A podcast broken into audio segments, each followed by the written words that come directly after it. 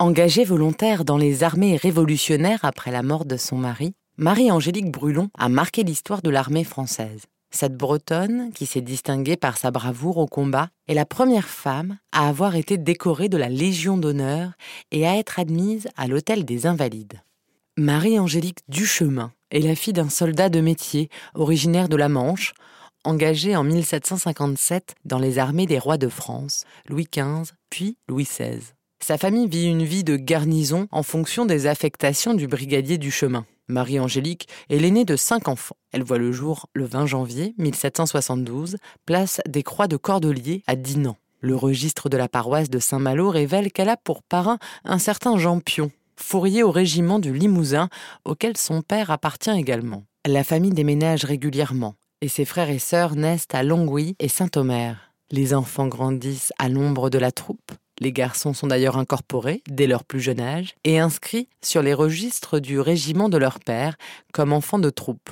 De son côté, Marie-Angélique, en tant que fille, n'a pas le droit à ce privilège. Fille et frère de militaire, c'est tout naturellement qu'elle épouse à 17 ans le caporal André Brulon, lui aussi du régiment du Limousin, le 9 janvier 1789 à Ajaccio. En Corse, la nouvelle armée révolutionnaire doit faire face à la révolte des indépendantistes soutenus par les Anglais. Lors d'une escarmouche, le jeune caporal Brulon est grièvement blessé. Il meurt le 30 décembre 1791 à l'hôpital d'Ajaccio. Marie-Angélique, veuve, à 19 ans, et déjà mère d'une petite fille, attend son deuxième enfant. Elle ne veut pas quitter ce qu'elle a toujours connu et décide de rester, avec ses enfants, au sein du régiment de son mari, où elle reprend sa place. Au grand étonnement de tout le monde, j'endossais l'uniforme, explique-t-elle dans ses mémoires. Tous les chefs, et entre autres le général Casabianca, me jugèrent comme une jeune femme qui perdait la raison, et par pitié on me laissa faire. J'avais un frère qui, à 18 ans, était instructeur. Je l'occupais six heures par jour à me montrer l'exercice, je passais le reste du temps sur mon livre de théorie. Tolérée, Marie-Angélique fait rapidement office de caporal fourrier, en charge de l'intendance, tout en se chargeant de l'éducation de ses enfants cela ne l'empêche pas de prendre part au combat et de prouver sa bravoure à plusieurs reprises. C'est le cas par exemple ce 24 mai 1794, lors de la défense du fort de Guesco, où elle dirige la défense. Elle s'est battue avec nous, avec le courage d'une héroïne, témoignent les soldats après la bataille. Les rebelles corses et les Anglais ayant chargé d'assaut, nous fûmes obligés de nous battre à l'arme blanche. Elle a reçu un coup de sabre au bras droit, et un moment après un coup de stylet au bras gauche. Nous voyant manquer de munitions à minuit, elle partit, quoique blessée, pour Calvi. Elle fit lever et charger de munitions environ soixante femmes qu'elle nous amena elle-même, ce qui nous mit à même de repousser l'ennemi et de conserver le fort. Après ce coup d'éclat, la veuve Brulon a le droit de prendre un nom de guerre. Quelque temps après ce baptême du feu, elle sauve la vie d'un capitaine pris à partie par la foule. Elle participe aussi au siège de Calvi, où elle est grièvement blessée par un éclat d'obus.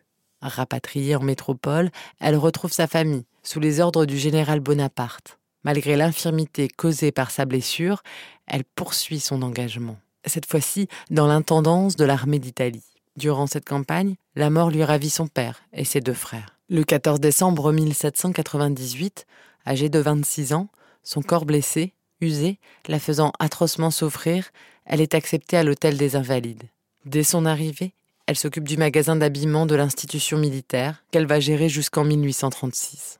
Au milieu de tous ces vétérans, cette veuve d'une trentaine d'années détonne. L'unique femme, soldat invalide et de toutes les cérémonies, et à chaque visite officielle, la délégation fait escale dans son petit deux pièces du corridor Bellegarde pour la saluer.